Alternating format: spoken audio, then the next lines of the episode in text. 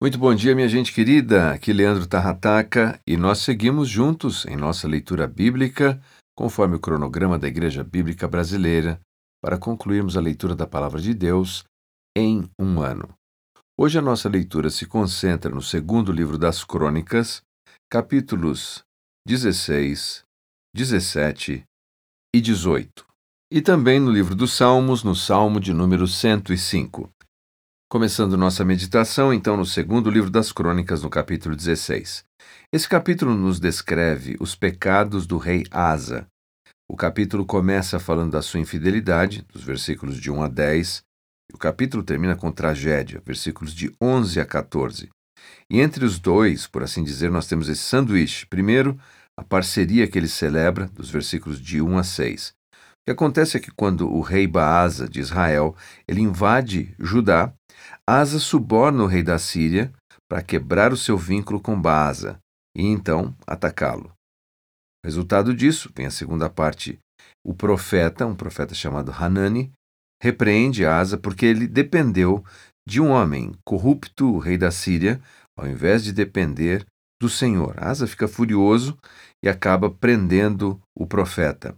Então chegamos na tragédia. O rei Asa desenvolve uma doença muito séria nos seus pés, mas mesmo assim ele se recusa a voltar para o Senhor e buscar a ajuda do Senhor.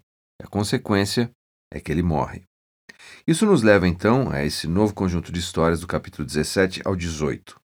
Josafá sucede a Asa, ele fortalece Judá, ele envia oficiais para ensinar o livro da lei, mais tarde, Josafá faz uma aliança com o rei Acabe de Israel, rei terrível, como nós sabemos, ataca Ramote Gileade, a despeito dos alertas do profeta Micaías. Acabe disfarça-se na batalha, mas ainda assim ele é morto. Então, a primeira parte desse capítulo trata dos bons feitos de Josafá. E depois nós temos, adiante dos versículos de 1 a 34, os tristes feitos de Josafá. Então, se o capítulo 17. Enfatiza a sua dedicação e aquilo que ele faz corretamente, como, por exemplo, colocar as tropas nas terras que ele controla. Depois ele segue o Senhor e envia os levitas para ensinar o livro da lei. Depois o Senhor honra Josafá por todos os seus feitos. E aí nós chegamos no capítulo 18, onde temos os tristes feitos de Josafá. Primeiro começa com seu compromisso de matrimônio. Ele arranja o casamento da sua filha com o filho do rei Acabe, um dos homens mais ímpios da história de Israel. Então nós vemos o compromisso militar que ele celebra. Josafá, de forma imprudente, junta as forças com o rei Acabe para lutar contra Ramote e Gileade. Aquela foi uma decisão fatal. Há bastante coisa interessante nesse capítulo, mas o tempo não nos permite considerar todo ele. Mas um destaque aqui na história é como Micaías, o profeta, anuncia essa mensagem verdadeira de que Acabe não retornaria em segurança para o seu lar. E o rei tenta driblar aquela mensagem profética. E como ele faz isso? Ele propõe um disfarce. Ele convence o rei de Judá que se vista com as roupas reais e que ele se disfarçaria de um soldado normal. Uma imbecilidade enorme das duas partes, e acontece que o rei de Judá quase que é morto na batalha, porque foi confundido com o rei Acabe.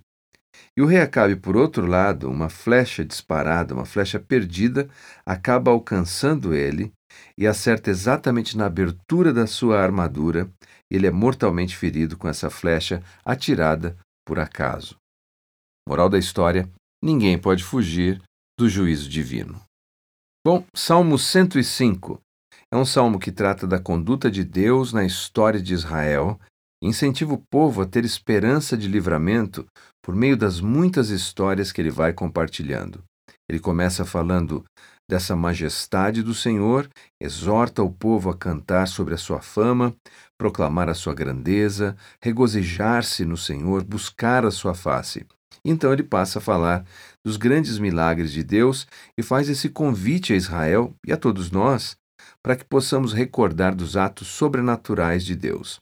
Ele fala da presença de Deus nos tempos de Abraão, depois ele fala sobre a presença de Deus nos tempos de José, nos tempos de Moisés, e como Deus usa Moisés para libertar o seu povo, os milagres que Deus permite que Moisés opere, e tudo isso faz com que os egípcios libertem os israelitas. Deus usa Moisés de uma maneira extraordinária para guiar o povo, alimentar o povo, e Deus então é o grande libertador de Israel, e essa é a razão porque o povo canta em regozijo, sabendo do cuidado dele no caminho até a terra prometida. Por essa razão, o salmo termina falando sobre os tempos de Josué. Deus traz Israel até a terra prometida. Deus, que é fiel na história, é fiel no presente, será fiel no futuro. É aí que descansa a nossa esperança. Vamos orar. Pai, muito obrigado por esse dia. Eu peço que o Senhor abençoe os meus irmãos que acompanham essa leitura. Que o Senhor nos dê um, um, domingo de comunhão contigo, Pai.